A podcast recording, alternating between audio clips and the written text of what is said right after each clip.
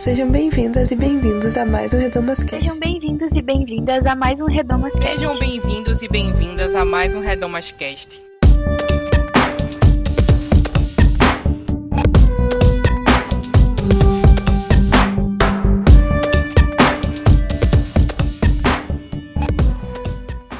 Sejam bem-vindas e bem-vindos a mais um Redomascast.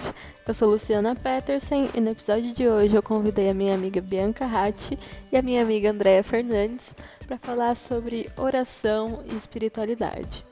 A Andréa é uma pastora metodista negra, feminista e uma pessoa muito importante para mim. Ela foi a primeira pastora que eu conheci pessoalmente na vida e foi um momento muito impactante é, o encontro com ela. E eu lembro que na ocasião que a gente se conheceu, ela orou por mim. E naquela ocasião eu senti muito cuidado de Deus comigo, de colocar mulheres tão especiais na minha vida, e é o que eu tenho sentido desses anos pra cá, assim, cada vez mais. A rua de Deus se manifestando nesses encontros. Então eu quis reunir a gente hoje aqui para conversar um pouco sobre é, esses encontros com Deus que a gente tem, é, como a gente exercita o momento devocional, como a gente faz para orar, como é que funciona esse negócio da oração nas nossas vidas. E foi um converso de muita sinceridade, muita honestidade e que eu acho que vai acrescentar muito na vida de vocês, assim como acrescentou na minha. É, então espero que vocês gostem do programa. Mas antes, queria dar os recados de sempre que vocês já conhecem, que são siga o Projeto Redomas nas redes sociais, é arroba Projeto Redomas em todas elas. Também acesse nosso site, que é projetoredomas.com. Lá você encontra artigos, textos, podcasts, cartilhas, materiais para download, estudos bíblicos. Então, muito conteúdo legal para você ler e compartilhar. E lá em cima também tem uma aba escrito Apoie, que você pode contribuir com a gente financeiramente a partir de R$ reais por mês. Já ajuda a gente a pagar os servidores e manter o programa funcionando.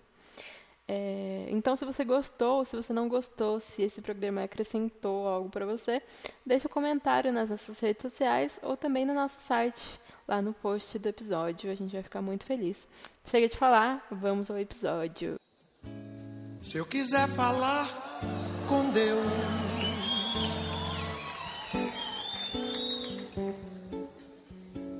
tenho que ficar a sós.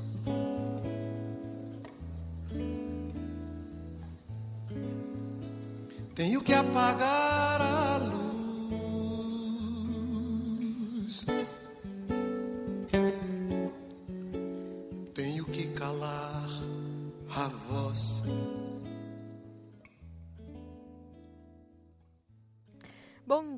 Tarde, boa noite. Sejam bem-vindas a mais um Redomascast. É, hoje eu estou aqui com duas convidadas muito especiais. Primeiramente a Bianca, que vocês já conhecem. Dá um oi, pessoal. Olá, pessoal. e hoje estou aqui também com a Andréia Fernandes, nossa querida pastora, que está aqui estreando no nosso podcast. Então, Andréia, fala um oi, se apresenta também para o pessoal. Ei, gente, eu tô debutando aos 46 anos no primeiro podcast. Olha só, tá vendo? Nunca diga nunca. Eu sou Andréia, é, Andréia Fernandes, sou pastora é, da Igreja Metodista. É, hoje eu trabalho, além de trabalhar numa igreja local, na Igreja Metodista na Vila Mariana, aqui em São Paulo, eu atuo na coordenação nacional de escola dominical da igreja, né? Com a função mais voltada para essa área de educação cristã. E é um prazer estar aqui. Obrigada pelo convite. Ai, maravilhoso. Eu admiro muito a pastora Andréia. E uma curiosidade muito importante é que nós fazemos aniversário no mesmo dia. Inclusive, a Bia faz aniversário um dia depois. Oh, ah, amei essa curiosidade. Sim, um podcast muito taurino esse. É... Mas hoje eu convidei as duas para a gente conversar um pouco sobre espiritualidade, sobre oração. E, enfim, a gente está vivendo tempos tão difíceis, tão angustiantes. E eu acho que muita gente tem se voltado para a espiritualidade nesse momento e muita gente também não sabe o que fazer em relação à espiritualidade nesse momento. Então vai ser mais uma conversa é, pessoal e de desabafos e de construções coletivas e espero que ouvintes vocês gostem. Então, a primeira pergunta que eu tenho para vocês é como vocês aprenderam a orar e a praticar essa espiritualidade, né?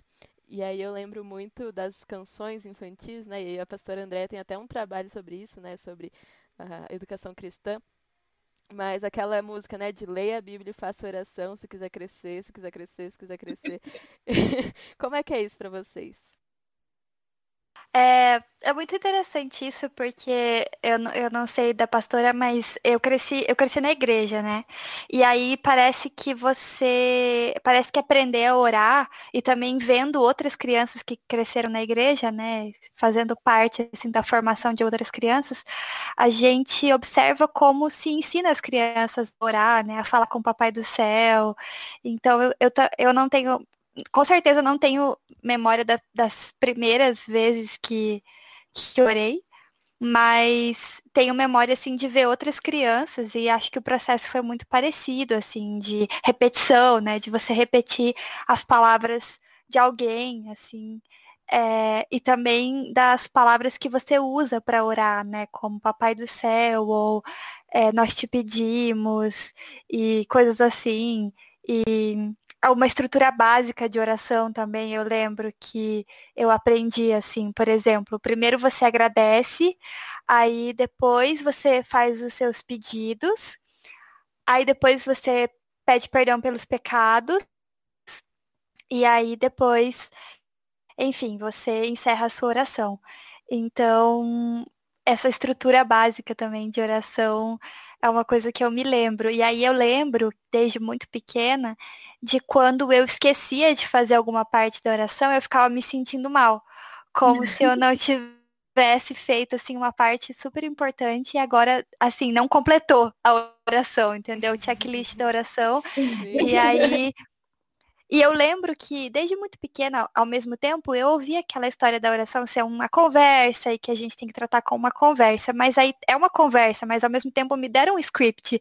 Então hum. é, eu ficava naquela assim, tá tudo bem, mas tá tudo esquisito. Então é, a oração acabava, acabava tendo um peso, assim, não de conversa, né? Acabava tendo um peso de eu tenho que ler a Bíblia e fazer oração se eu quiser crescer. E eu tenho que fazer oração desse jeito que me ensinaram, né? Então, apesar de eu, de eu achar que as pessoas que ensinam a gente a orar, né? No meu caso, meus pais e as minhas professoras de EBD, enfim, não tinham a intenção de produzir esse peso em mim, né? Mas foi como eu absorvi, digamos assim, esse script e essas, essas coisinhas assim a respeito da oração. E outra coisa que eu acho interessante é o quanto as orações, dependendo da sua denominação, são diferentes, né? As palavras que você usa e é, realmente o jeito que você se comunica.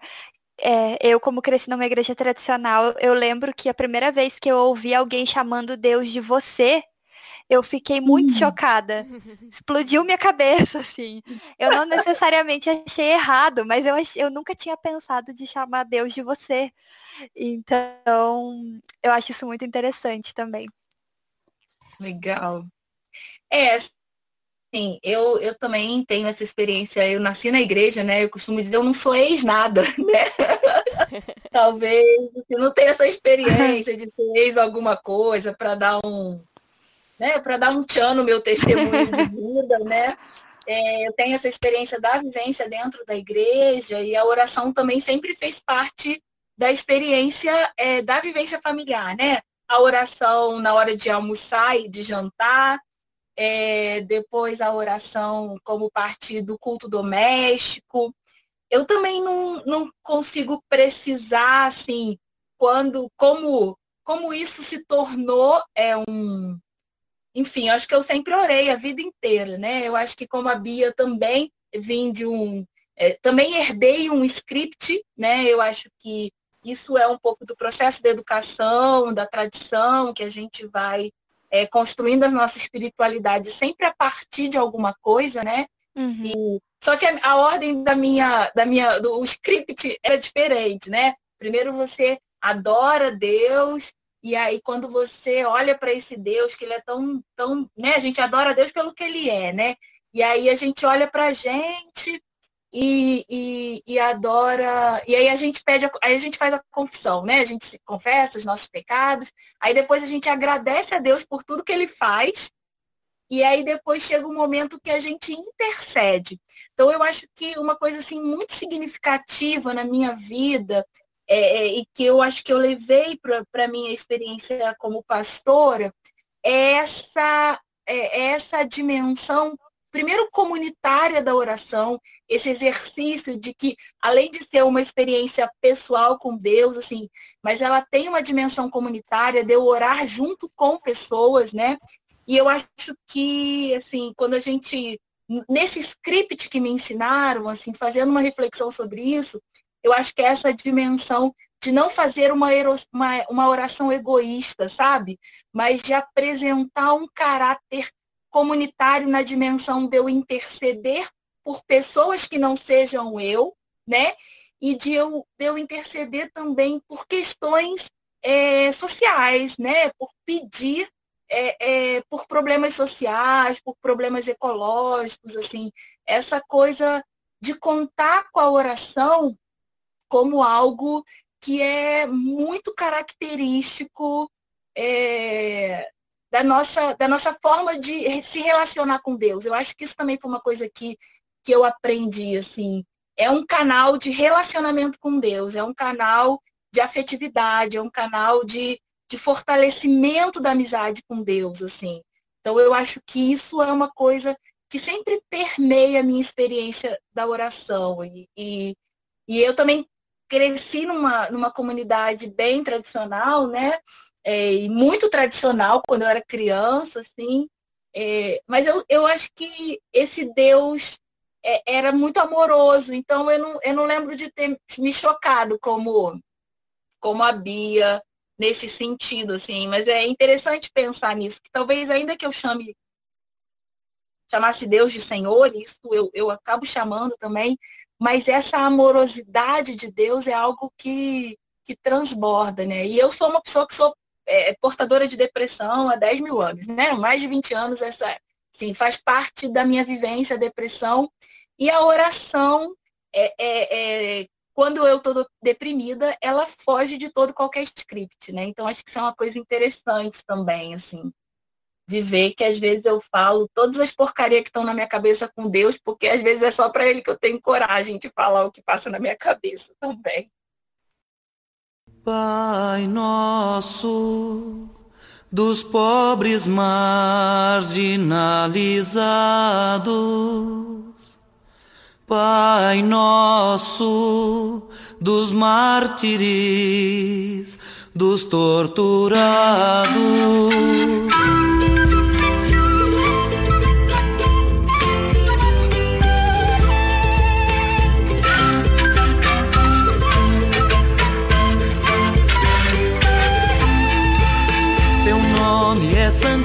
Santificado naqueles que morrem defendendo a vida. Teu nome é glorificado quando a justiça é nossa medida. Teu reino é de liberdade, de fraternidade, paz e comunhão. Maldita toda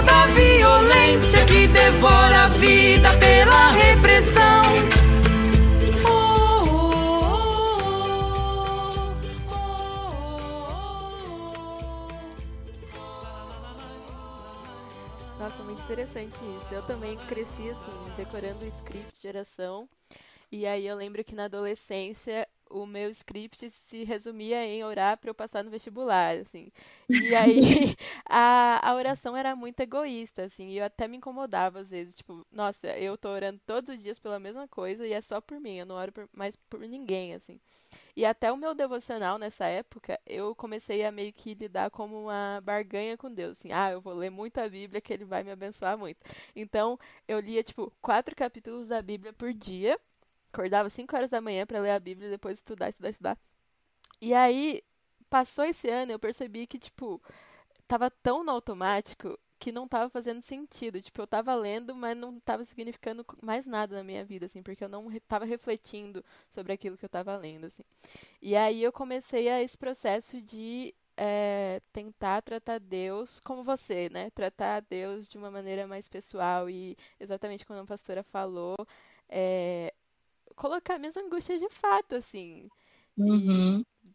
Tudo que eu tô sentindo e as coisas mais feias, assim, os, os piores dilemas que eu tava vivendo. E foi muito bom, assim. E aí estamos nesse processo até hoje, né, Deus?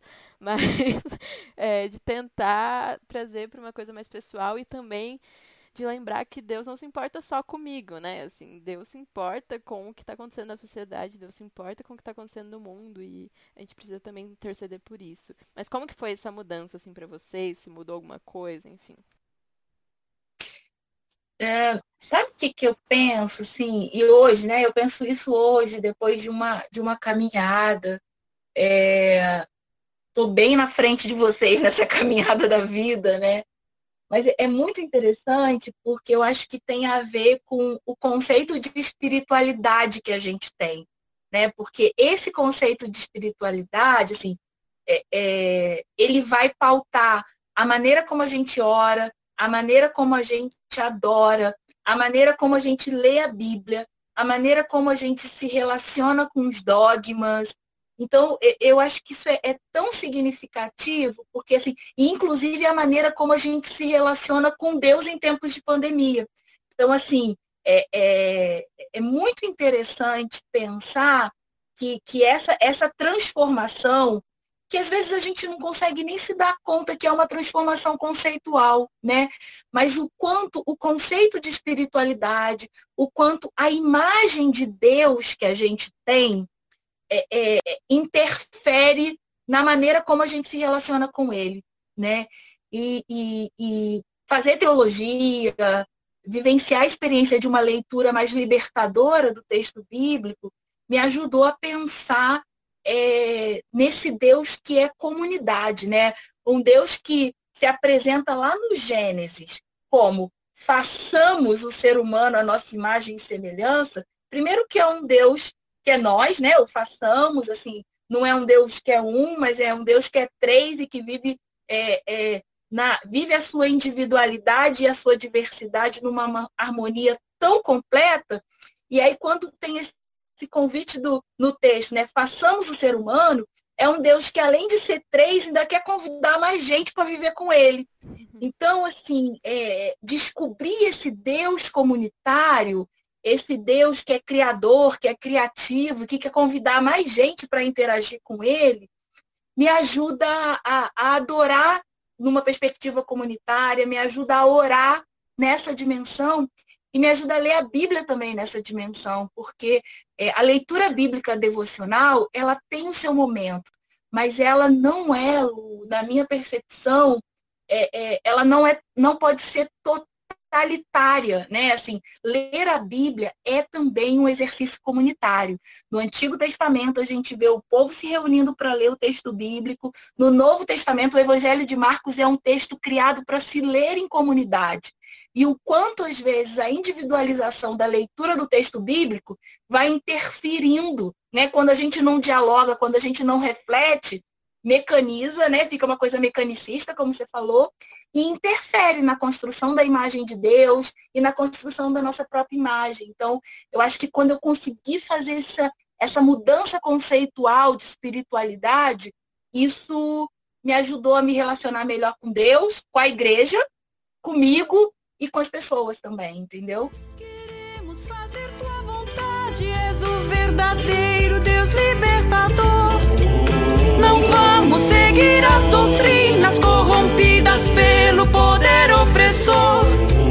Pedimos-te o pão da vida, o pão da segurança, o pão das multidões.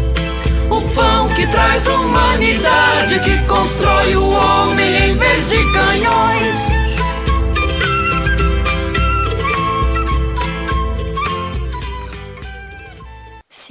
Eu acho achei muito legal, assim, essa fala sobre Deus convidar mais gente para para conversar com ele, né? Para estar tá nessa conversa com ele. É, eu tive um processo um pouco diferente, eu acho, da Lu no, na adolescência com com isso, mas também similar no sentido de que existia assim um, uma questão não só de barganha, não sei se necessariamente de barganha, mas também de dever, como eu falei ali do script da oração e do sentimento de eu tenho que cumprir esse script, né? Mas isso com outras disciplinas espirituais. E eu falo que eu não gosto do, do termo disciplina espiritual, por, uhum. não, não necessariamente assim, pra, no geral, né, para todas as pessoas, mas para mim, porque o termo disciplina me lembra uma coisa quase militar, assim, hum. e e para mim não me faz bem, né? Aí a, a, terapia tem mostrado que a mim não me faz bem essa, essa cobrança, assim, né? Então, na minha adolescência, eu senti muito. É, eu fiz muitas coisas porque eu deveria fazer e não necessariamente porque eu queria fazer. E infelizmente é, e também deixei de fazer coisas que eu queria fazer é, porque eu sentia que eu não deveria fazer. Então, a espiritualidade, infelizmente, não era exceção. Eu também li a Bíblia e fiz oração porque eu deveria. É porque era o que uhum. era esperado, assim. E isso, no final das contas, acabou causando é, essa mesma sensação, uma sensação, na verdade, de que, para quê? Né? Para que fazer isso? Logo quando eu entrei na faculdade, assim, eu tive no ano do meu vestibular um rompimento assim com a igreja que que até o meu pai pastoreava na época e tal, e a minha família toda teve um rompimento com aquela com essa comunidade, digamos assim, e houve muita frustração e muita decepção. E junto com esse rompimento veio esse rompimento, é, na verdade, essa, essa, esse questionamento do porquê. Por que orar? Por que ler a Bíblia? Por que ter disciplinas espirituais? Aonde isso me leva? Né? O, o que, que eu ganho com isso? Não necessariamente no sentido de lucro, mas assim, o que, que, que bênçãos isso está me trazendo? Que coisas boas isso está me trazendo? E o que, que eu também estou fazendo para as outras pessoas com isso? Né? É, então, acabou que esse rompimento que eu tive no início da faculdade é uma coisa que até hoje eu tô trabalhando. Porque eu venho, assim, de seis anos, então, de idas e vindas com é, essa relação de dever ou não ler a Bíblia e fazer oração. E aí eu de uns tempos para cá, assim, faz uns dois, três anos, eu assumi o compromisso de fazer essas coisas porque eu quero, porque eu senti a necessidade e não porque eu devo. E, e é interessante isso, porque muitas hoje eu consigo entender, hoje, enfim, eu consigo orar de uma outra forma que não segue o script, porque eu não sinto que eu devo fazer isso. Eu não, assim, não sinto que é, é, se eu não seguir o script eu tô errada né? Então, uhum. hoje realmente boa parte das minhas orações se parecem mais com conversas e não seguem um script. Quando eu tô feliz, é, eu agradeço e eu até falo para Deus as coisas pelas quais eu tô feliz. Mas quando eu tô estressada, eu reclamo para Deus porque eu tô estressada. E quando eu tô triste, eu choro às vezes e só tô pensando coisas. E é, a Andrea falou da experiência dela com depressão e eu tenho ansiedade. Então, muitas vezes nas crises de ansiedade eu me pego orando. E são orações de muito desespero, porque quem já teve uma crise de pânico ou uma crise de ansiedade sabe que a sensação é que você vai morrer, né? E nessa, nesses momentos foram momentos em que eu tive orações muito profundas e muito intensas de desespero, assim. E eu morava sozinha até ano passado e eu orava meio gritado em casa, assim, né? Acho que eu nunca contei isso para ninguém. Mais uma coisa que eu expus num podcast sem ter falado para ninguém antes. Mas, é... enfim. Mas, assim, essa vivência. Hoje a minha vivência de espiritualidade foi muito transformada por uma ruptura com a sensação de dever. Não que eu tenha rompido totalmente, é uma coisa que eu tento, né? Que eu tento desconstruir na minha vida e, e construir outras coisas no lugar. Mas essa experiência de uma oração porque eu quero falar com Deus naquele momento, é, a experiência de abraçar a minha gata, Ravena, e falar, Deus, muito obrigada pela Ravena.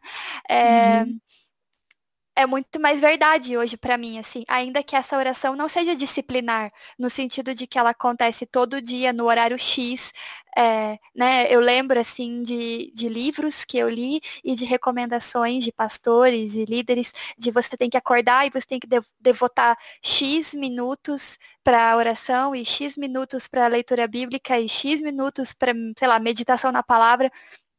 E eu não faço isso. E para mim é saudável. Tipo, eu não tô dizendo que isso é errado, né? Ou, ou, que pessoas não possam se dar bem com essa rotina. Acho que podem. E acho até legal, para ser sincera. É, mas não, para mim, acaba me fazendo mais mal do que bem, porque gera esse sentimento de novo de dever e de ter que fazer isso, porque agora eu assumi esse compromisso comigo mesma, com Deus, então eu vou ter que fazer isso. E é uma experiência muito diferente quando você faz porque você quer, né? Porque você tem esse anseio, porque alguma coisa está te chamando.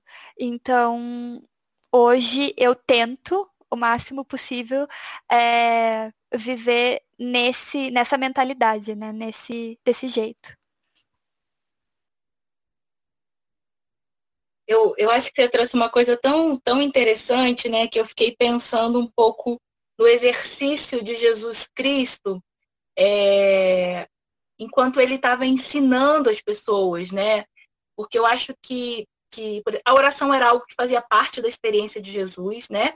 Às vezes Jesus é, uhum. é, ele se retirava para orar, né? Então, nesse sentido de se aproximar do Deus, de Deus Pai, e, e, era muito interessante, porque assim, a volta de Jesus no momento de oração era sempre para continuar a sua missão, para seguir, para fazer aquilo que tinha que fazer, né? Assim, você tem essa marca da oração de Jesus, assim, ele ensinou uma oração para que nós orássemos juntos. Então você vê aí a oração do Pai Nosso como um exercício comunitário de oração, um exercício também que se, se preocupa é, na oração do Pai Nosso a gente vê uma nova construção de, de, de espiritualidade presente ali.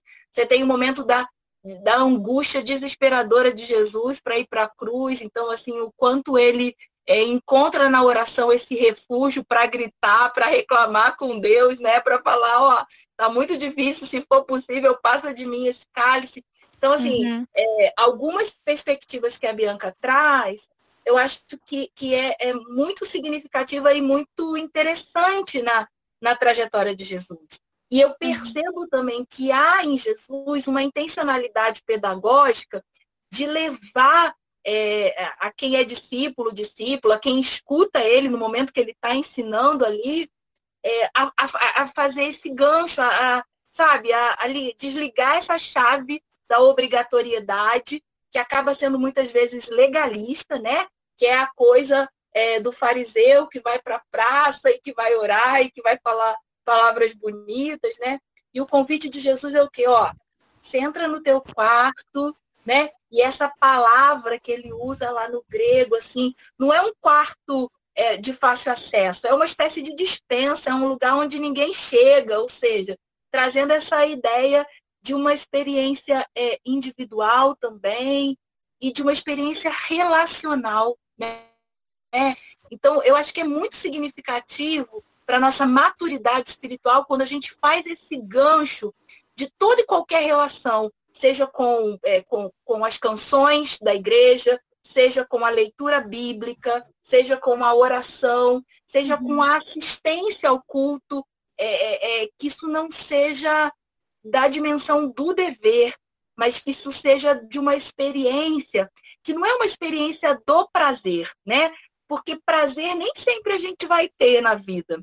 Uhum. Mas, assim, é uma experiência do entendimento do valor que isso tem para a gente na nossa constituição como ser humano, na, na, na, nossa existência, né? Assim, então eu, eu acho que quando a gente consegue fazer essa, sei lá, dar esse upgrade, assim, a gente consegue é, inclusive desfrutar melhor da bênção que é a oração na nossa vida, entendeu? Se eu quiser falar com Deus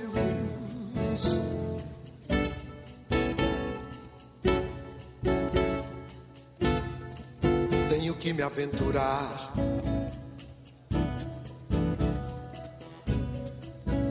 Tenho que subir aos céus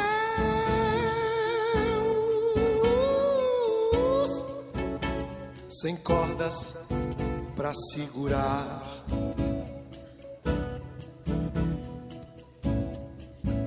Tenho que dizer adeus.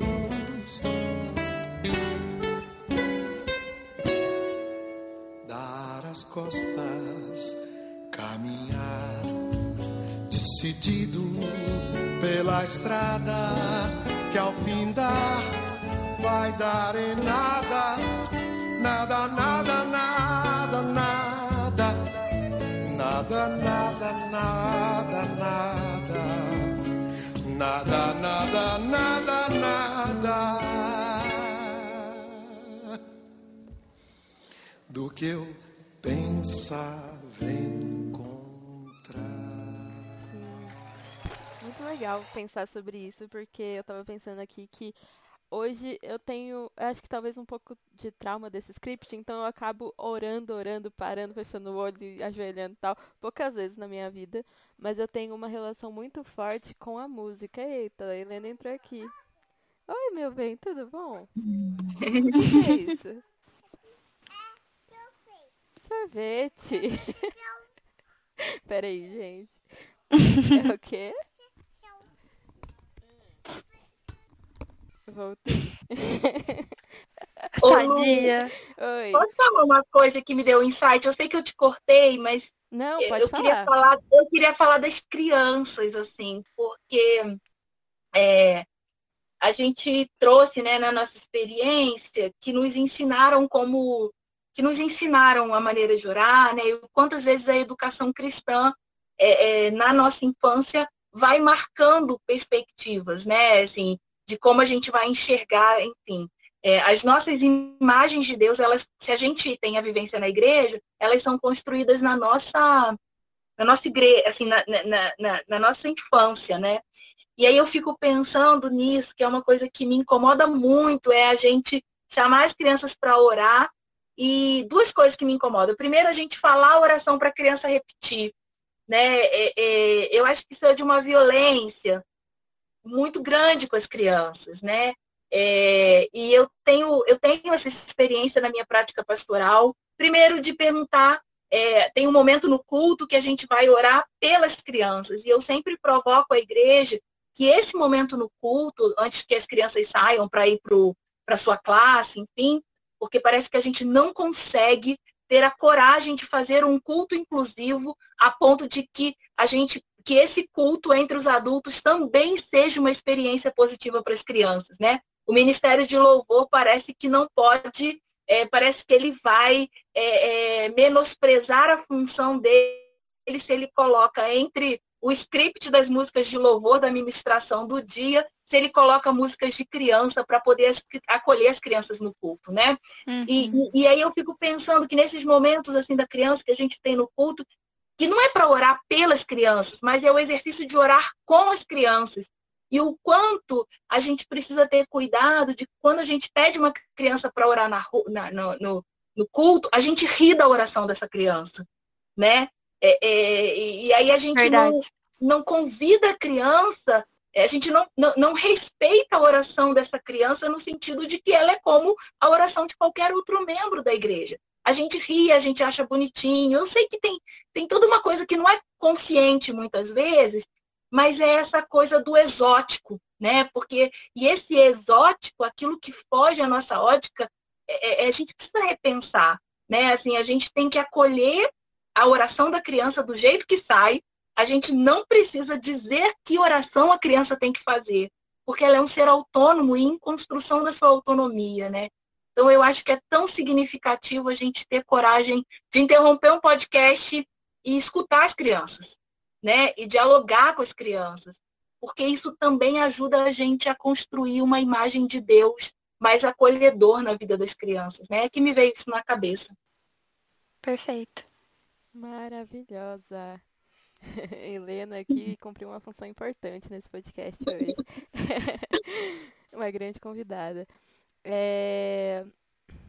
o que eu ia falar é que eu tenho um pouco de dificuldade ainda com a questão de parar para orar e, enfim, no script que me ensinaram, até em outros scripts e tal, e enquanto converso com Deus. Mas eu tenho muita facilidade, por exemplo, de entrar em contato com Deus e, tipo, sentir a espiritualidade com a música, por exemplo.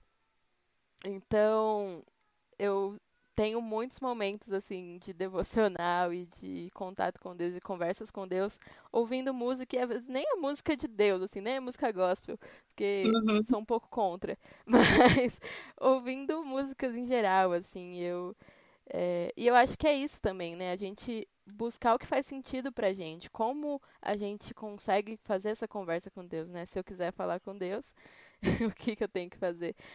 É, é, isso é interessante. Eu fiquei pensando na, na experiência, assim, né? Quando Paulo fala, eu acho que é para os Tessalonicenses, se eu não me engano, e, e, e, eu espero que essa seja uma carta de autoria paulina, mas eu acho que é. Que ele fala, é, orai sem cessar, né?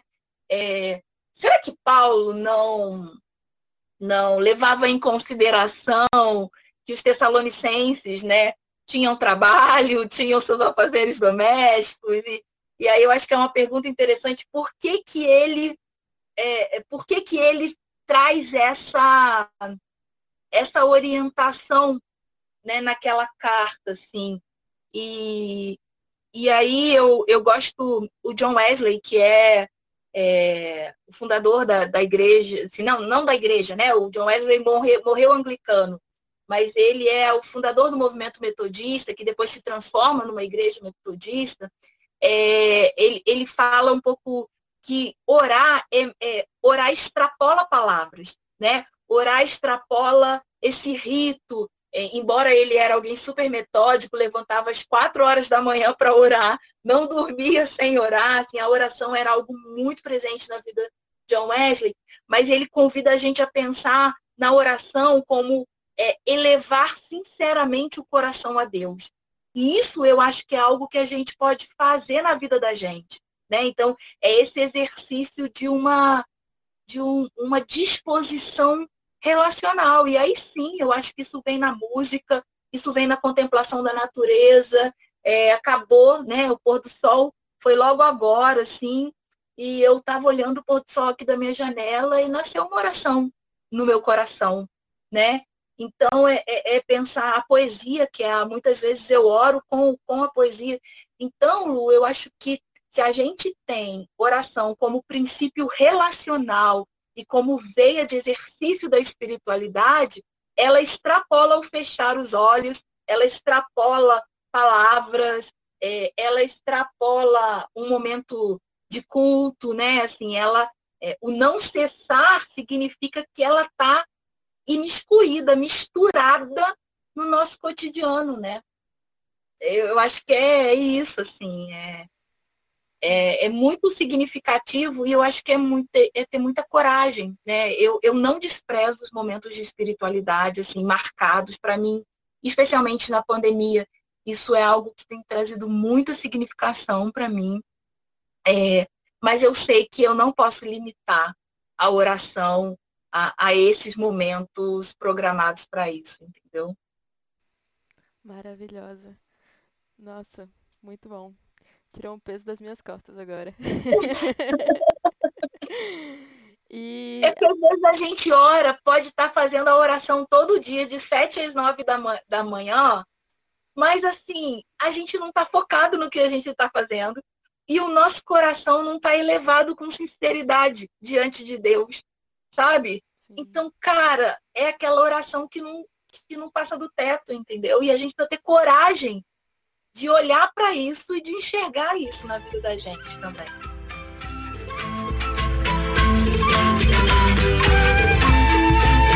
Perdoa-nos quando por medo ficamos calados diante da morte perdoa e destrói os reinos em que a corrupção é a lei mais forte. Protege-nos da crueldade do esquadrão da morte dos prevalecidos. Pai nosso revolucionário, parceiro dos pobres, Deus dos oprimidos. Pai nosso revolucionário, parceiro dos pobres, Deus dos oprimidos. Pai nosso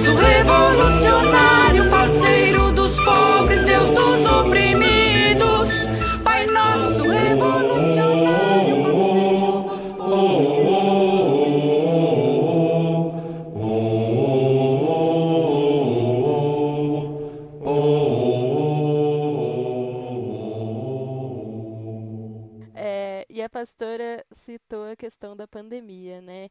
E a gente está assim vivendo um momento muito tenso do mundo e isso está afetando todo mundo, assim, indiscutivelmente.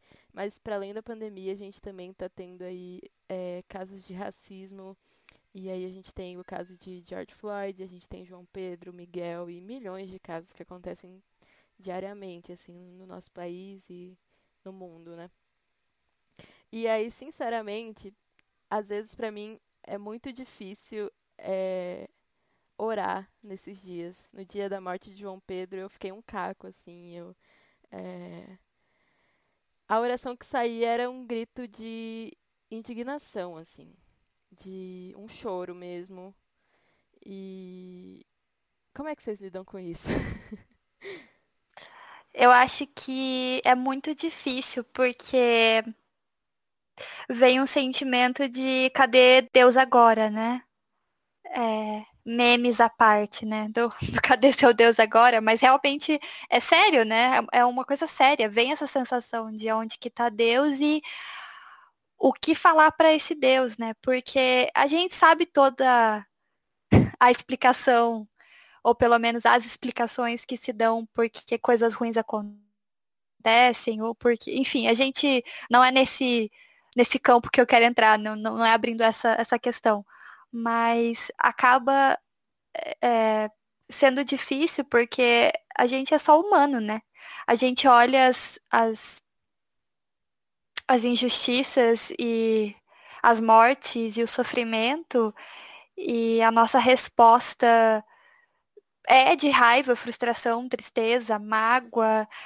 Então, realmente, assim, às vezes é muito difícil você orar, e às vezes, aqui até pensando agora nisso, assim, acho que também fica difícil orar porque a gente talvez venha dessa criação nossa de que a oração é esse, essa institua instituição formal que eu tenho que me colocar né, nela de uma maneira formal e não agressiva, não com sentimentos ruins, não com com intenção de brigar e discutir com Deus e perguntar por quê. E talvez tenha, tenha, tenha em nós resquícios disso, assim, né? De, de achar que a oração não é esse espaço para deixar essas coisas. Ou ainda ter um momento em que a gente não, não consegue falar, né? Eu acho que isso é, é, é uma outra questão também. O que falar, né?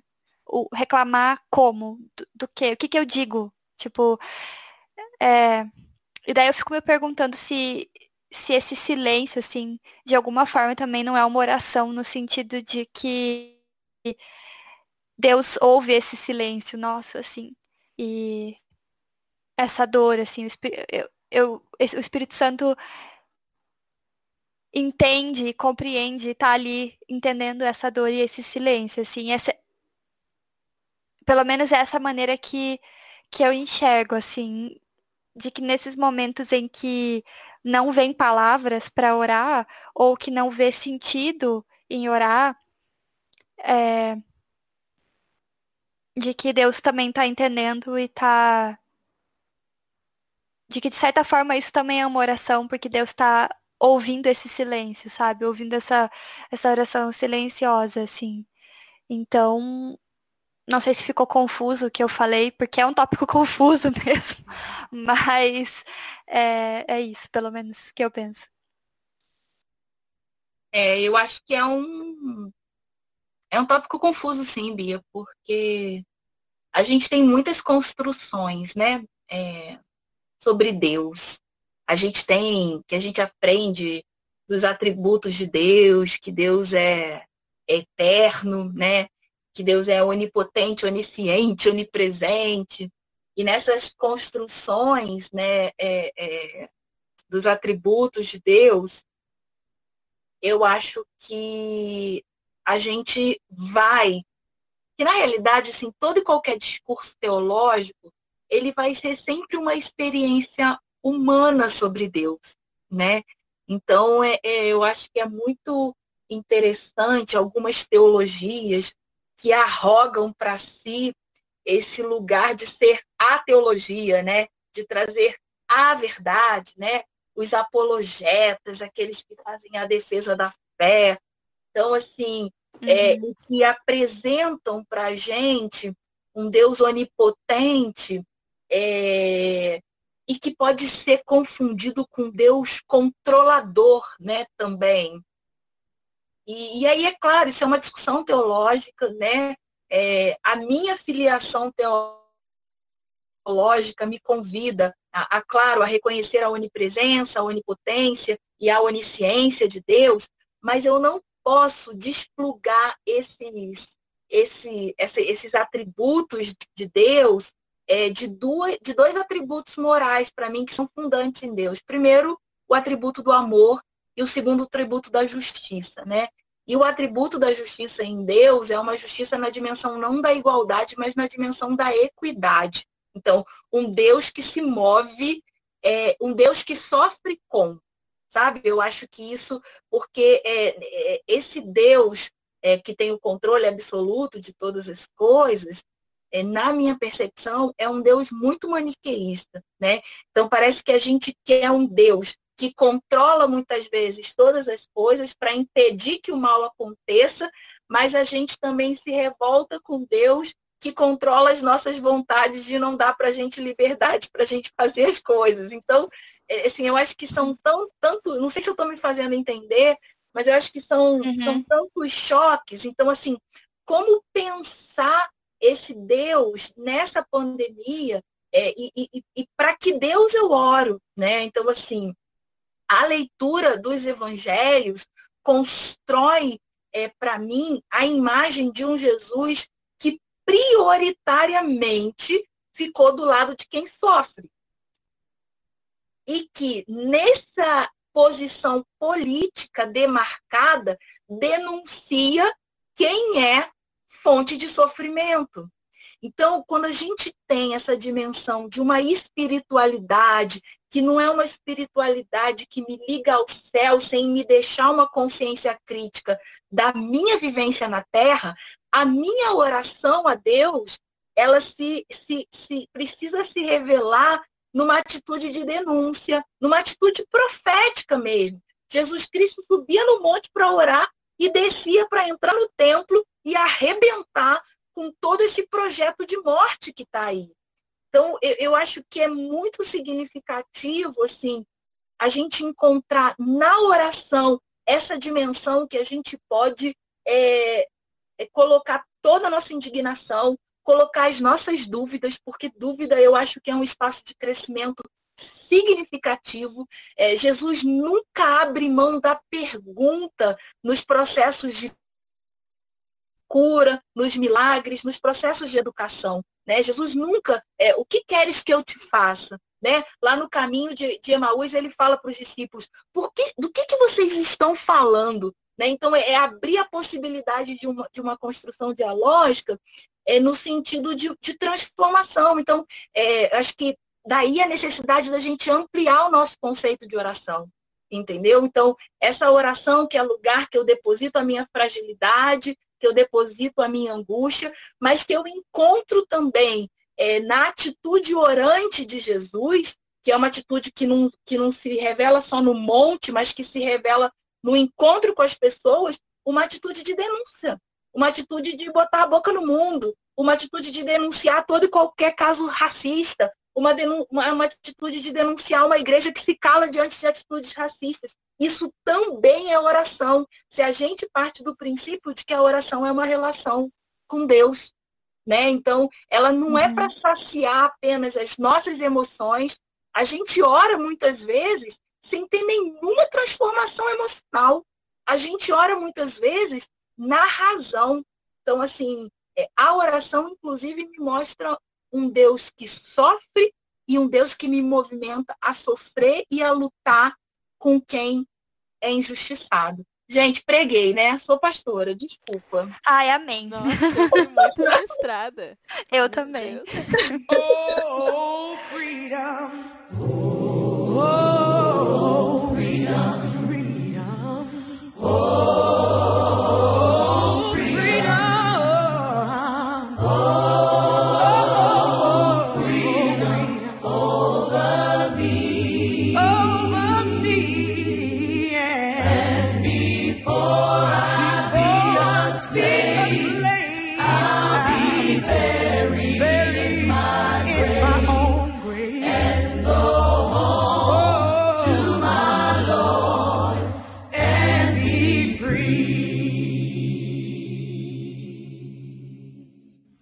Acho também que a gente está vivendo um momento político, assim, é, e aí com a ascensão do cristofascismo, de que a, a oração e o jejum e as disciplinas espirituais estão sendo muito instrumentalizadas, né? Pelo cristofascismo. Então a gente tem aí campanha de jejum e oração pelo Bolsonaro. A gente tem o orar pelo Brasil, que se tornou orar pelo fascismo. E aí, como é que vocês lidam? Assim, eu, sinceramente, toda vez que alguém fala para orar pelo presidente, eu oro para que ele saia e seja destituído em nome de Jesus, que o fogo santo caia. Porque sem condições. É, por aí mesmo. É, eu sinto tristeza, na verdade, abrindo o coração, quando eu vejo esses, é, para não dizer disciplinas espirituais, esses elementos, essas ferramentas, digamos assim, não sei qual, qual seria um termo melhor, é, como a oração e o jejum, enfim, essas práticas, acho que é melhor, uh, sendo cooptadas politicamente num, num, numa política fascista, assim, né? É, dessa forma. Porque eu acredito na oração e no jejum, inclusive como atos políticos também, mas não de uma política fascista de morte, de sofrimento, de injustiça e tal. Então, meu primeiro sentimento é uma certa tristeza e depois uma revolta é, de ver essa, essas práticas sendo utilizadas assim, e uma tristeza também por pensar em comunidades cristãs e igrejas que estão formando, né, e e ultimamente eu tenho pensado muito sobre a importância formativa das comunidades cristãs, das igrejas, é, como elas formam o nosso pensamento sobre Deus, e não só sobre Deus, mas sobre sociedade como um todo, e não só como sociedade, mas também sobre indivíduo. E é, é, ainda que eu ache que é inconsciente, talvez, de toda essa influência para alguns líderes, ainda que seja inconsciente, essa influência existe. Então, eu fico pensando nesse aspecto formativo de igrejas que promovem jejum ou oração pelo presidente, ou, enfim, jejum para é, anticorrupção ou coisas assim. É, que tipo de formação espiritual está se, sendo é, ofertada para essas pessoas, né? E depois, no fim, o que, que isso gera, que tipo de sociedade e que tipo de comunidade cristã que a gente tem. E eu tenho me questionado muito isso porque às vezes, né, eu vejo alguns discursos cristãos em defesa desse cristofascismo e eu sempre me faço uma pergunta que é até um pouco ingênua. Eu penso assim, nossa, mas é, como foi esse discipulado que chegou nessa conclusão, né? É, eu sei que as coisas não são, não são óbvias para todo mundo, e enfim, as pessoas têm histórias diferentes, mas às vezes eu me pergunto isso, assim, né? Porque eu sempre dou esse exemplo. Eu lembro de crescer numa igreja onde a gente visitava os presos e não falava bandido bom é bandido morto. Então, as coisas não são tão simples assim do jeito que eu tô colocando, mas para mim, existe uma questão formativa quando a gente, enquanto igreja, né, enquanto comunidade cristão, cristã, fala, ah, vamos orar pelo presidente, nós temos que orar pelo presidente, nós temos que fazer um jejum, enfim, é, pelo país, mas aí ao mesmo tempo não se discute de verdade por que existem esses problemas, quais são os problemas reais do nosso país, por que eles existem e como mudá-los, né?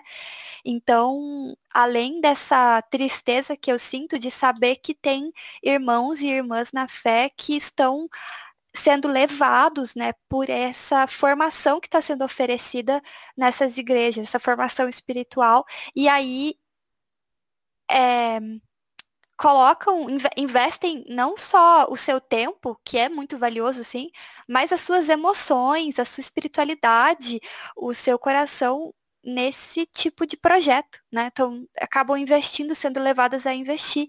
E eu falo isso porque recentemente uma amiga me contou a respeito de uma familiar dela que falou que é, Deus colocou o Bolsonaro no coração dela para ele orar, para ela orar por ele.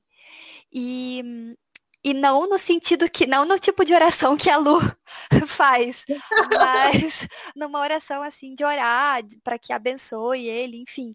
E eu fiquei muito triste quando eu vi isso. E a gente conversou sobre como é, essa, é, é, essa é uma instrução, digamos assim, que vem da comunidade cristã que ela tá, da igreja que ela tá. Então é nesse sentido que eu encaro essa, essa questão. É, eu acho que a Bia é, falou do, do cerne da questão, né? É, eu acho que a gente tem uma disputa de narrativa é, de interpretação do texto bíblico presente, né? É, o tempo todo. Eu acho uhum. que não é, não é à toa que o slogan de um. A gente nunca teve essa, pelo menos assim, recentemente, né? A gente nunca teve essa experiência de que um versículo bíblico se tornasse um mote de uma campanha, assim. Eu, eu não me recordo, é, é, enfim, não sou uma historiadora, então não saberia dizer a fundo isso, assim, né? Mas uh, as pessoas conhecem, pessoas que são é, cristãs ou não, leitoras da Bíblia ou não, conhecem esse versículo bíblico é, que o Bolsonaro pega do texto bíblico, né, de uma maneira é, muito irresponsável, né? E é aquela velha máxima: texto fora de contexto é pretexto para heresia, né? E ele constrói um discurso extremamente herege em cima é, de, de, de, desse, desse versículo. Agora, de fato, é, a gente tem hoje, e aí eu acho que é muito significativo o, eu, eu, eu retomo o tema do meu conceito de espiritualidade, né? Porque essa construção que para mim é produto desse sistema é, capitalista, né? Essa construção é, da, individu da, de uma espiritualidade individualista, centrada no prazer, centrada na necessidade de, de auto, autopromoção, né? É, é, ela coloca, primeiro, na boca de pastores, muito mais do que de pastoras, né? mas na boca das lideranças, é, um, uma autoridade é, e uma, uh, uma legitimidade para que a maneira como aquela pessoa lê o texto, lê o texto bíblico é a única verdadeira e possível maneira do texto bíblico ser lido. E aí, quando uhum. a gente não tem estímulos para estudos bíblicos comunitários, onde todas as pessoas podem falar, onde as pessoas podem contrapor umas às outras, onde as pessoas podem colaborar com diversos pontos de vista. Então, assim, a gente tem a valorização de uma leitura bíblica individualista e baseada no que lideranças evangélicas falam né? E, e aí a gente abre mão dessa leitura mais partilhada, dessa leitura que surge da experiência das pessoas. Então, assim, ler o texto bíblico a partir da experiência da população negra me dá uma leitura. Ler o texto bíblico a partir da experiência das mulheres, das mulheres de periferia, me dá outra leitura. Ler o texto bíblico a partir da experiência de políticos e de religiosos que estão é, ligados é, é, nessa ideologia toda, também me traz uma outra leitura. Então, nessa disputa de narrativas, a gente sabe quem é que está ganhando. Né? E aí, é, é, eu, eu conclamo um jejum,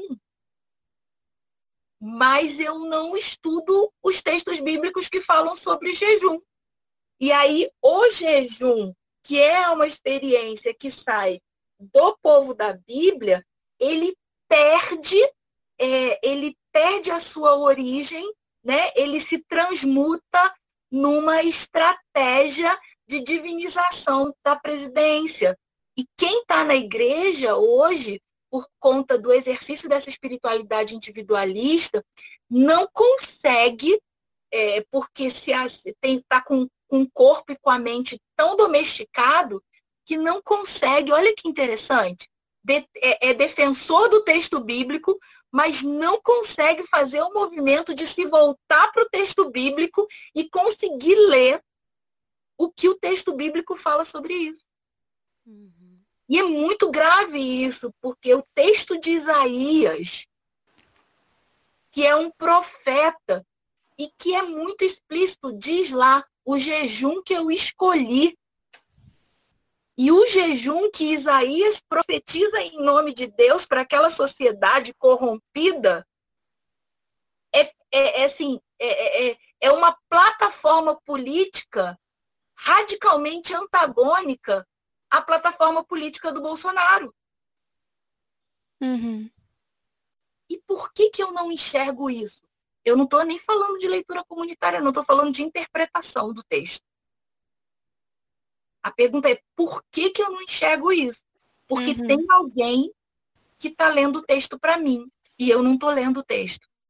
Eu só estou comendo o que estão me dando, entendeu? Uhum. Com certeza. E aí não, não, não tem autonomia, né? Não tem autonomia de, de interpretação e não é incentivada a ter essa autonomia, né? Não é, não é só não é só não ensinada, é desincentivada, né? Você tem que obedecer o líder, você tem que obedecer o pastor, tudo que o pastor e o líder falam é lei e é assim que Deus quis, e também essa lógica da, da revelação, né? De que é,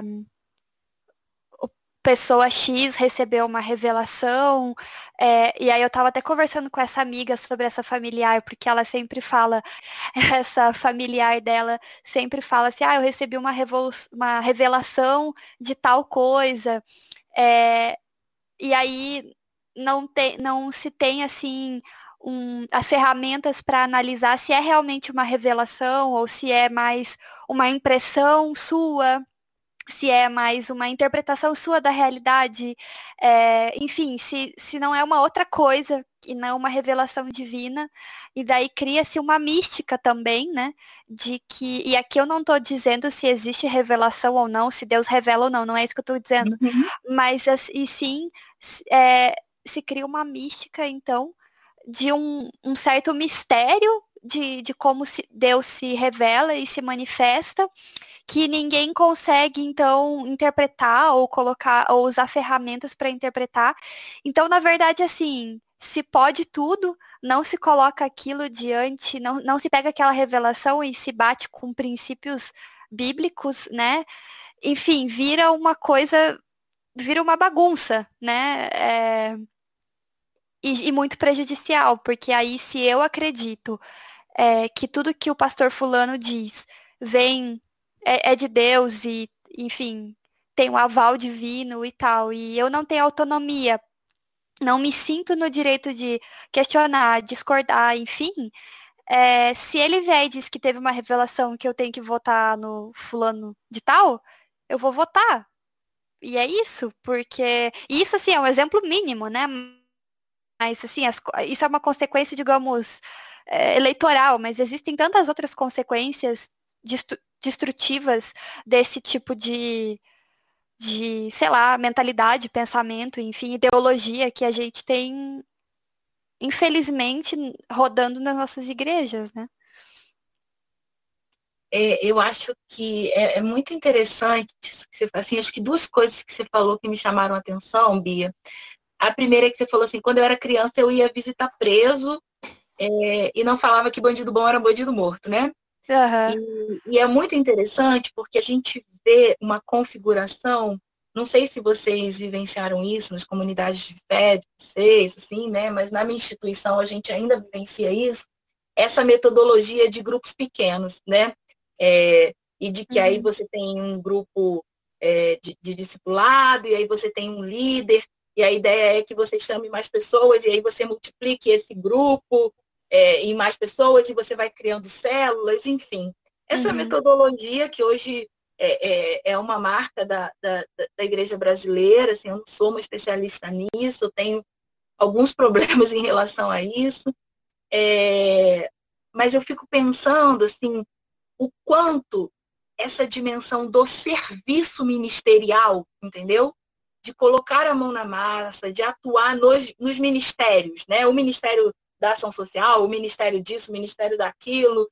É, pelo menos a, a experiência que eu tenho na minha instituição o quanto às vezes essa atuação ministerial ela foi é, sendo substituída por essa vivência de uma igreja em pequenos grupos, que, que são muito mais, às vezes, de autoajuda e de automanutenção do que, de fato, uma vivência é, de inserção social e de transformação da realidade, sabe?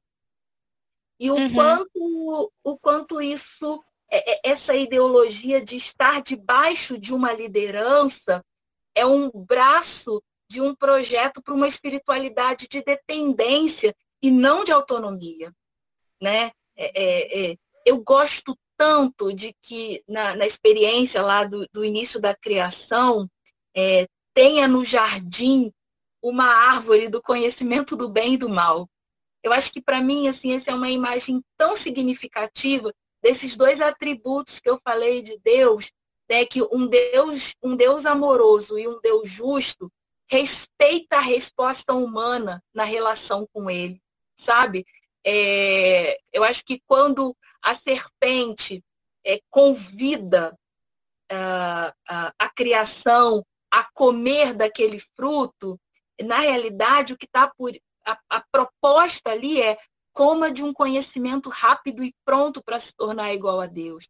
Porque a proposta do Criador do jardim é vir na viração do dia, procurar a sua criação para conversar com a sua criação. Uhum. E, e, e, conhecimento, quando ele é construído por meio do diálogo, ele é muito mais transformador do que aquilo que a gente come sem saber, inclusive, o sabor do que a gente está comendo, né? Então, é, é, eu acho que é muito significativo a gente pensar nisso, o quanto dentro da igreja a gente tem cedido à voz da serpente de comer o fruto pronto e aí a gente tem se escondido quando o Senhor da criação aparece, né? É, e, e, fala para e fala é, é tão significativa para mim essa imagem porque o texto diz lá em Gênesis 3, né? Na viração do dia o Senhor apareceu e aí perguntou onde estás? E o ser humano quando viu é, o Senhor da criação, o Senhor que que detinha o conhecimento e que estava disponível para conversar e construir esse conhecimento, o ser humano se esconde e, e, e, e usa folhas de árvore para se cobrir. Então é muito interessante, porque ter acesso ao conhecimento do bem e do mal não deu a eles a inteligência nem de escolher o melhor, a melhor coisa para se cobrir. E aí eu acho tão significativo isso, porque Deus Pai e troca a roupa deles. Entendeu? Então, é no processo de interação com o outro que a gente vai construindo um conhecimento é, mais fácil e mais duradouro e mais protetor. E a igreja é, tem comido do fruto é, e tem aberto mão da construção de um conhecimento baseado no diálogo com Deus, um Deus que vem na viração do dia para conversar com a gente, sabe? É uma pena. In my darkness, I remember Mama's words reoccur to me. Surrender to the good Lord, and to wipe your slate clean. Take me to your river. I wanna go.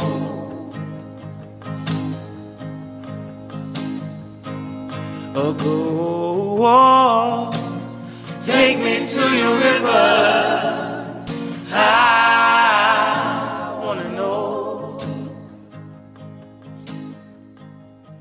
Os próximos pontos que tinha aqui na pauta, na verdade, eu acho que a gente já comentou durante o programa. Queria ver com vocês o que vocês acham. É, era sobre a oração da angústia. Uh, a oração da angústia, a oração profética, a oração como lugar de descanso e orar de olhos abertos. Acho que vale a pena a gente falar sobre algum ou a gente já trabalhou tudo? É, eu acho que, assim, quando se traz essas características da oração, é, eu acho que você provoca a gente a pensar que não existe uma forma de orar e não existe um só tipo de oração, né? É, e o quanto é, é, o quanto a oração, assim, o quanto existe uma dimensão, se a gente usar a imagem da cruz, né? É, na teologia metodista, a gente usa a imagem da cruz para pensar na nosso, no nosso conceito de santidade, né? Wesley diz para a gente que não existe santidade que não seja social. E aí ele convida a gente a pensar a, a vivência da nossa espiritualidade pautado por duas perspectivas, né?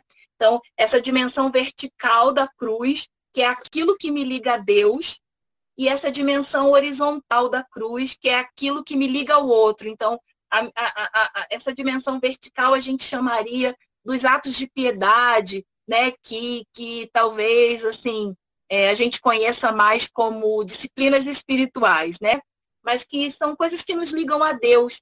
Só que ela fica esvaziada de sentido se a gente não tiver o que Wesley chama da, das obras de misericórdia, que é aquilo que me liga ao outro, numa perspectiva relacional, mas também numa perspectiva comunitária, da fé pública. E aí entra a oração profética, né? Eu acho que quando a Bia fala essa coisa da, da, da revelação, eu acho que, que é muito significativo porque é, é, a gente tem trazido essa palavra profecia mais uma vez para uma espiritualidade individualista, fast food, como se Deus tivesse a obrigação de dizer é, é, é, o meu número de identidade para mostrar o seu poder, né? E aí a gente se questiona qual é o, o significado, o conceito de poder que, que, que faz eu olhar para o poder de Deus. Poder de Deus é serviço, ponto. Então, assim, é, poder que estabelece eh, relações hierárquicas, isso é diabólico, é daquilo que nos separa de Deus.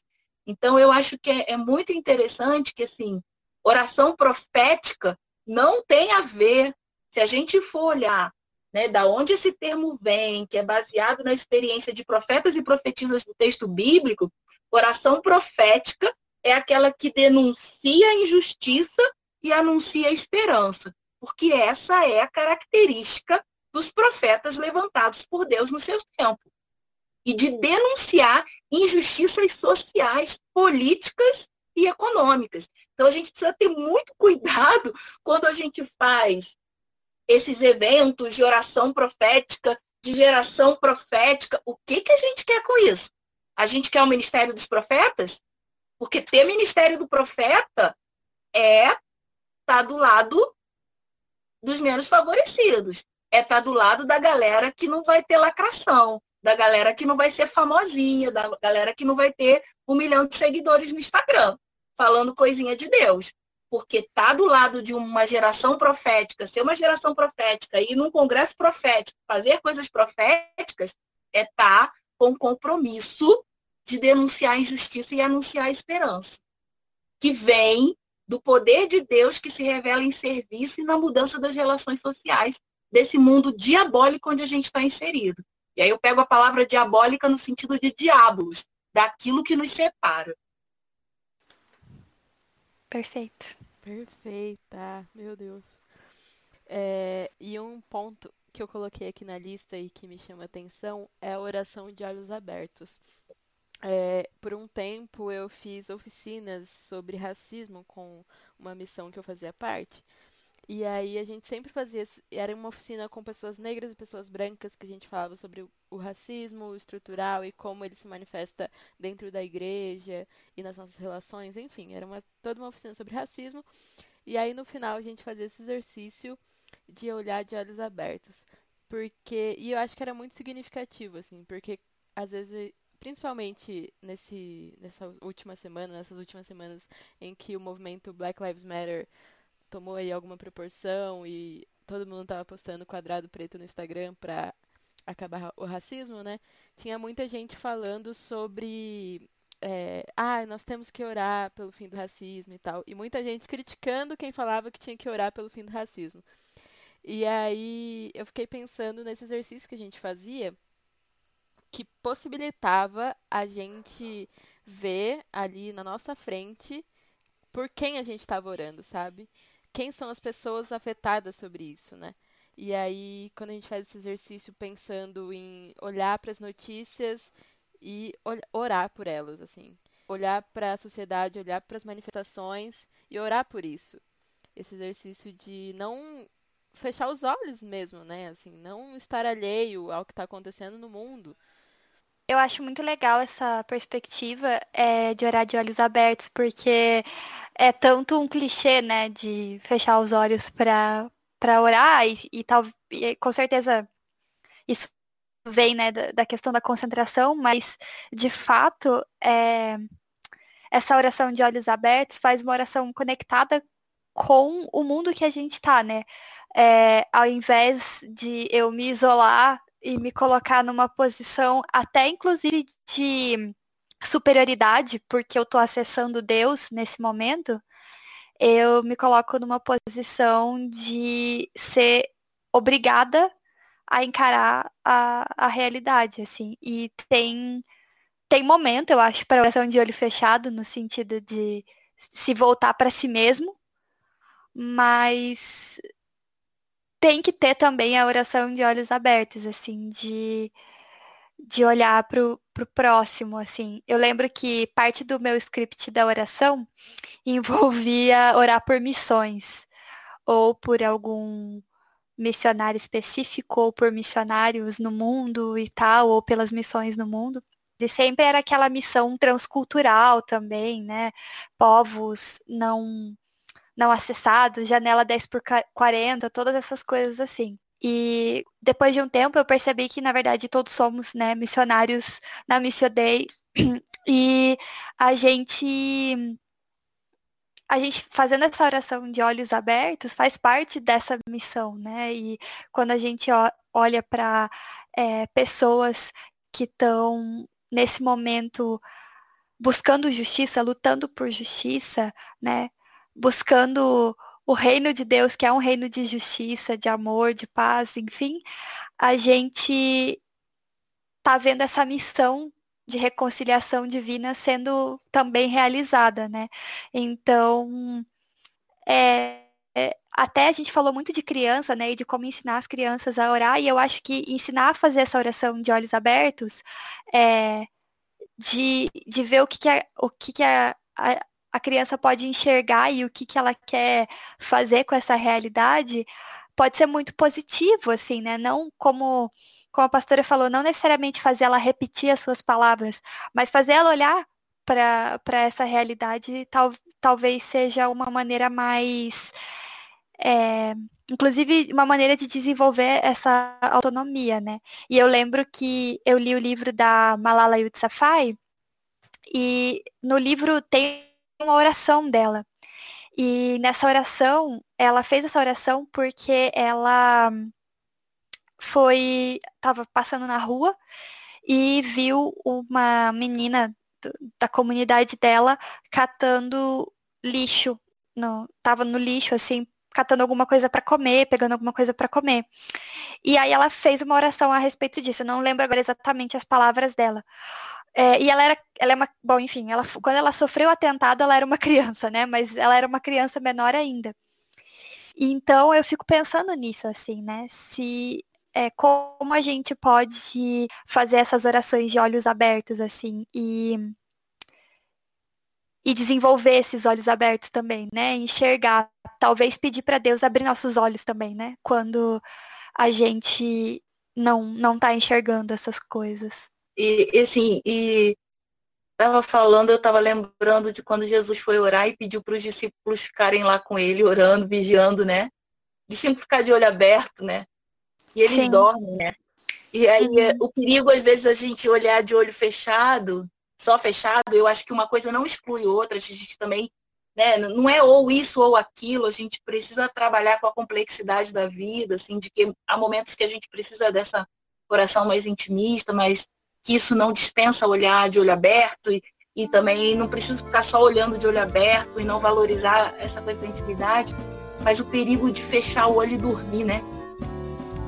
Uhum. Dormir para a vida, dormir para a transformação, acho que é perfeito.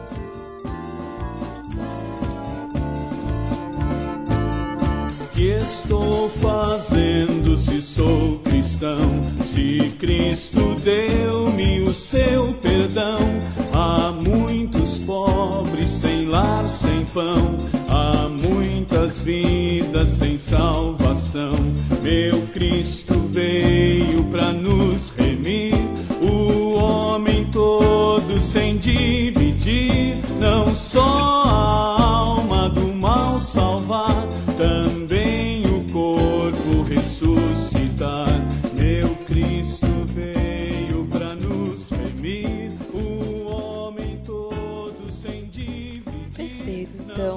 muito obrigada, Andréia, por topar o nosso convite.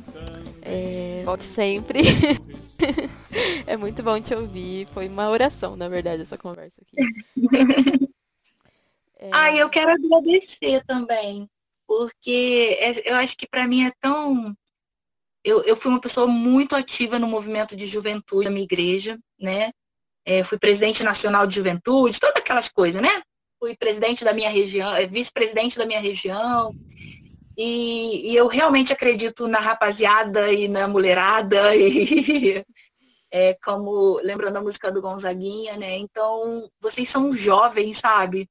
E assim, a minha oração é que a juventude, ela assim, não abra mão desse papel, né, de, de mudar o mundo, Amém. porque isso é muito importante para o respiro do mundo, assim. Então, que Deus muito, abençoe muito a vida de vocês. Muito obrigada por esse papo muito agradável, muito gostoso e tão cheio de Deus e de olhos abertos. Muito Amém. obrigada. Ah, obrigada a você. Aprendemos muito. Sim, Eu também. perfeitas. E, pastora, assim, a gente deixa esse momento final do episódio para se você tiver alguma indicação, algum livro, música, qualquer coisa que quiser, que quiser indicar. E também suas redes sociais para o pessoal encontrar você. Ah, é, eu sou um pouco ruim disso, mas é, acho que o meu Instagram é Andréia Fernandes underline 23. Não estou muito certa disso. E... e meu Facebook é Andréia Fernandes. Eu também não sei como é que acha isso. Mas a Lu me segue, eu sigo a Lu, de repente a gente encontra por aí. O Twitter, o Twitter é arroba eu acho que é alguma coisa assim. Mas eu só sou uma espectadora mais no Twitter, assim. É, eu queria indicar para vocês todo e qualquer material que nos tire do conforto. Eu acho que a gente precisa ter coragem de ler outras coisas que tirem a gente do conforto, né? É, para uma leitura mais libertadora da Bíblia e com, com material muito mais barato, assim, eu quero indicar um site que chama cebi.org.br que é o Centro de Estudos Bíblicos, e ali você encontra umas leituras que deslocam a gente é, do lugar comum, assim, né? É, eu acho que a gente precisa ler a Bíblia, estudar a Bíblia e conversar sobre a Bíblia. Não me vem nenhuma coisa agora, assim, é, para indicar, assim, não me vem, não. Aí tem um livro que eu li que me tocou muito, que é um livro da Bell Hooks que chama O Feminismo é para Todo Mundo, e tem um artigo ali que ela fala sobre espiritualidade feminista. Eu sei que não é o, não é o momento aqui, mas é, eu acho que ajuda a gente a, a orar de olho aberto aquele texto. É isso. Eu quero indicar um vídeo, na verdade, que é uma interpretação de um texto do Marcelino Freire, se eu não me engano, que chama A Paz. E é, enfim, é uma oração, eu acho, uma oração indignada de quem não alcançou a paz e quem perde seu filho negro, quem vê seu povo sendo massacrado. Então, acho que esse vídeo, essa poesia nos ajuda a orar de olhos abertos também. É, a minha indicação é uma música, já que a Lu falou sobre como um, muitas vezes a, a, oração dela vem ali com, com a música. É, eu fiquei pensando nisso e é, tem uma música chamada River, que é rio, né, em, em inglês. Uh, na, ela é uma música, na verdade, assim, não sei se ela chega a ser um hino, mas ela é uma música que já foi gravada por vários artistas e tal, só que a versão que eu quero indicar é do que eu acho que é atualmente um dos meus cantores favoritos, o Leon Bridges. Ele fez uma versão dessa música que é muito simples, assim, não que ela é simplista, mas, sabe, é violão e ele cantando e tal, mas tem alguma coisa muito profunda e intensa e bonita é, nessa música. E ela sempre, assim, quando não me faz chorar, me faz orar. É, e eu gosto muito dela. Então eu acho que, quem sabe, ela, ela faça coisas bonitas por vocês também. Ah, eu posso, eu posso ler a letra de uma música também? Sim, por favor. Ela é Claro. bem curtinha. É, que eu acho que é uma oração que me anima muito, assim. É, que fala assim, da tua mão vamos seguir, juntos, e aí no caso, juntas iremos andar, com toda a fé que temos num Deus capaz de libertar. Da tua mão vamos seguir, juntas iremos andar, lutando contra toda injustiça que há de se acabar. Da tua mão vamos seguir, juntas iremos andar, com a alegria e com a certeza de que o sol ainda vai brilhar. Então, que a gente siga juntas. Amém. Ah, amei. Tô emocionada. Então vamos de tchau coletivo, pessoal. Vamos. Falou, gente. Tchau, tchau. Tchau. Beijo grande. Deus abençoe vocês.